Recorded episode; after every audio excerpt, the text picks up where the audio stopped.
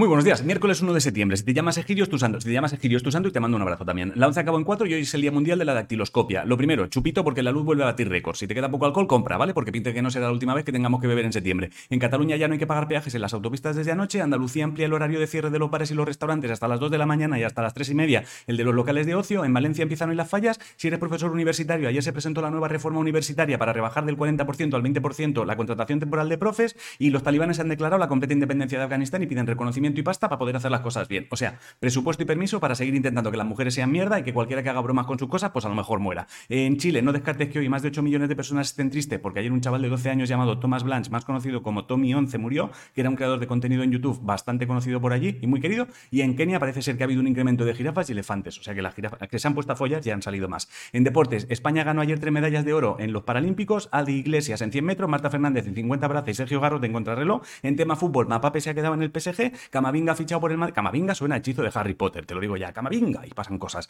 Y en bicis, la vuelta ciclista la sigue ganando Aikin, en baloncesto Carlos Cabezas ha dicho que lo deja, y si eres ultra fan del balonmano, ayer murió Fran Teixeira, que parece que era un tío importante en este deporte. En cultura, Pilarín Valles publica su libro número 1000, una escritora llamada Paula Hawkins ha sacado libro hoy, y si te gusta Elliot Page, que sepas que ha sacado un EP. En ciencia, el doctor Pedro Cavadas ha conseguido que una chica de 28 palos que no podía andar porque sufría hidrocefalia congénita vuelva a andar, y en videojuegos, un videojuego español llamado Clip the Snail, y que fue el ganador de los premios PlayStation Talents, está disponible desde ayer. Va de un bicho mitad caracol y mitad humano con muy mala leche. Y acuérdate que hoy se actualiza el Genshin Impact este. Y en eSports sé que está en marcha la EU Masters, pero no entiendo nada, no te voy a. O sea, Creo que de momento España va bien, ¿vale? Lo está haciendo guay porque tanto Movistar Raiders como UCAM como Vodafone Gian se mantienen en las tres primeras posiciones y eso es bueno, ¿vale? De cada grupo. Pero bueno, o sea, mi sueño sería decir Camavinga y entenderlo. El tiempo, he leído que viene una movida llamada Dana, o sea, que tiene a mano paraguas y chubasquero. El horóscopo dice que pienses siempre que por mal que estés, estás mejor que yo cuando tengo que hablar de esports. Si no sabes qué comer, hazte cordero al horno con patatas panaderas, saldrá caro, pero estará rico. La respuesta a la adivinanza fue la persiana, la de hoy, en vez de dar quita cobrando su paguita y poco más. Bueno, si eres vegano, hoy salen a la venta las entradas para una feria vegana y sostenible que se celebrará en Galicia el 23 y 24 de octubre. Vegana.gal es la web. Y hasta aquí el informativo. Os quiero muchísimo a hacer cosas. ¿Ha dado tiempo? Joder, si ha dado tiempo.